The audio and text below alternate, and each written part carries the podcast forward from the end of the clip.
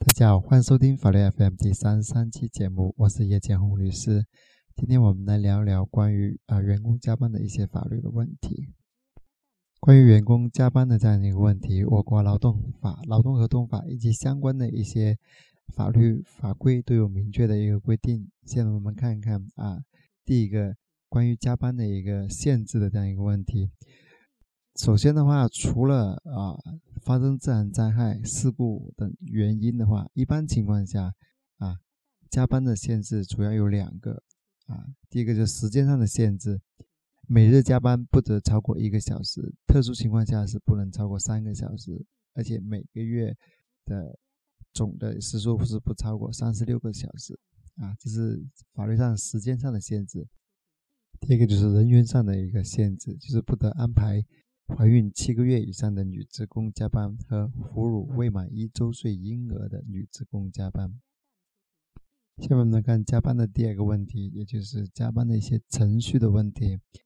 第一个，如果说啊，单位安排加班的，应当是与工会和劳动者协商啊。如果是劳动者申请加班的，应当经过用人单位批准。也就是说。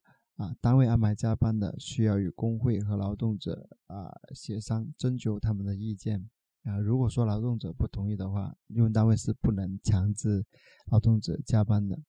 但是如果说劳动者他申请加班的话啊，用人单位可以根据生产经营的一个状况啊，他可以批准，也可以不批准啊。第二个就是要支付相应的加班费啊。第三就是不能违法啊安排呃。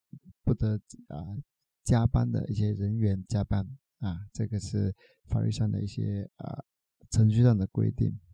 第三就是关于加班费的支付，主要是有三个标准。第一个就是平日的加班，就是周一至周五啊正常工作时间以外的一个工作时间是按一点五倍的工资去支付的。第二就是休息日的一个加班，就是星期六、星期天加班是按工资的两倍去支付。休息日的加班，如果说能够安排啊另外的一个休息时间的话，这个也可以不用支付加班费啊。啊，第三就是节假日加班，就是按照工资的三倍去支付，也就是啊，例如啊国庆啊、春节啊这些啊节假日，节假日的加班的话，只要你加班了，就必须要支付节假日的一个啊。加班工资不能像休息日一样说啊，另外安排时间给你啊，这个在现实生活中啊是比较普遍的，呃，劳动者应该啊要注意这一点。第四个问题就是关于啊违法安排加班的那个处罚，这个主要是针对用人单位的。用人单位如果说违法安排加班的话，是由劳动行政部门给予警告、责令改正，并可以处相应的罚款。啊，如果员工申请安排的话，申请安排加班的话啊，那用人单位如果批准其超时加班，也是属于一个违法行为的。啊，我国啊劳动部贯彻啊国务院关于职工工作时间的一个规定的实施办法上第六条就啊有明确的规定，任何单位和个人不得擅自延长啊职工的工作时间。啊，因此如果说员工自愿安排上加班的话，也不能违反上述的一个规定。刚刚所讲的这些都要是针对用人单位，那我们来看一看，作为用人单位在实践中应该要注意啊哪些问题？我个人认为主要要注意以下几个问题。第一个就是原则上应该要依法安排员工的加班，不安排孕妇或者是哺乳期女职工的一个加班。第二就是依法支付啊员工的加班费。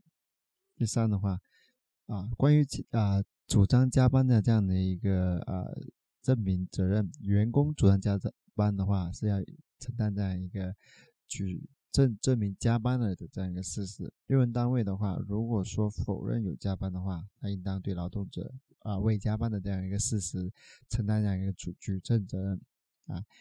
呃，作为用人单位的话啊，平时应该要做好这样一个考勤的一个记录啊。在领取工资的时候啊，应该要要求啊员工确认这个考勤的结果并签名。第四就是啊，员工申请加班的时候啊，公司啊应该根据工作的需要啊安排。如果说不符合法律规定的一个加班啊，以及根据这自身生产经营状况的话啊，这样一个情形是可以不批准加班的啊。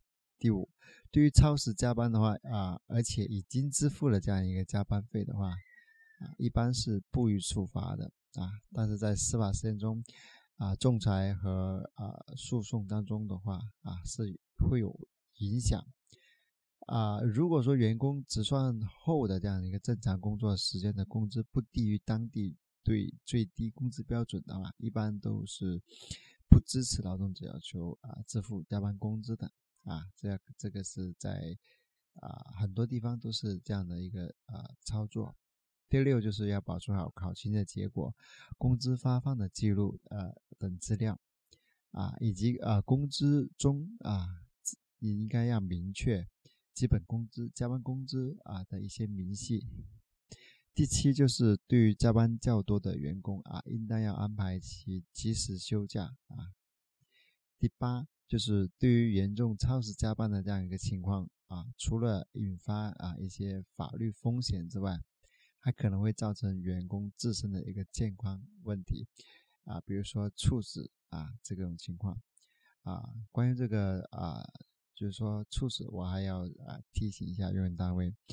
啊，应当要给劳动者啊购买这个社会保险，因为如果说啊在上班时间啊猝死或者是啊发病四十八小时之内死亡的，都是属于工伤啊。如果说工伤的话啊，基本上都是由啊工伤的一个啊社保基金去支付这个相相应的一个啊工伤待遇。如果说你未啊购买这个啊。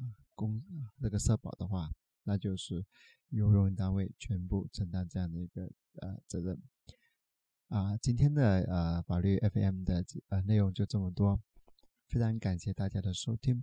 如果您想在节目之外收看更多的原创文章，欢迎关注我的微信公众号“东莞律师叶建红”，我会在上面啊坚持分享关于法律、关于生活。的所思所想，这一期就到此结束，我们下期见，谢谢大家。